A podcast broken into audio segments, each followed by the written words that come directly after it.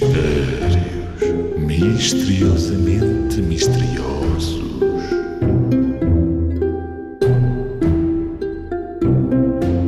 É como um fole, numas partes duro, noutras mole. É terrestre e marinho, duro no lombo, macio no focinho. O que é? Epá, é tanta coisa. Ora, ora, repete lá outra vez, se faz favor, ó ó, ó, Duarte. É como um fole, numas partes duro, noutras mole. É terrestre e marinho, duro no lombo, macio no focinho. O que é? Ah, já sei.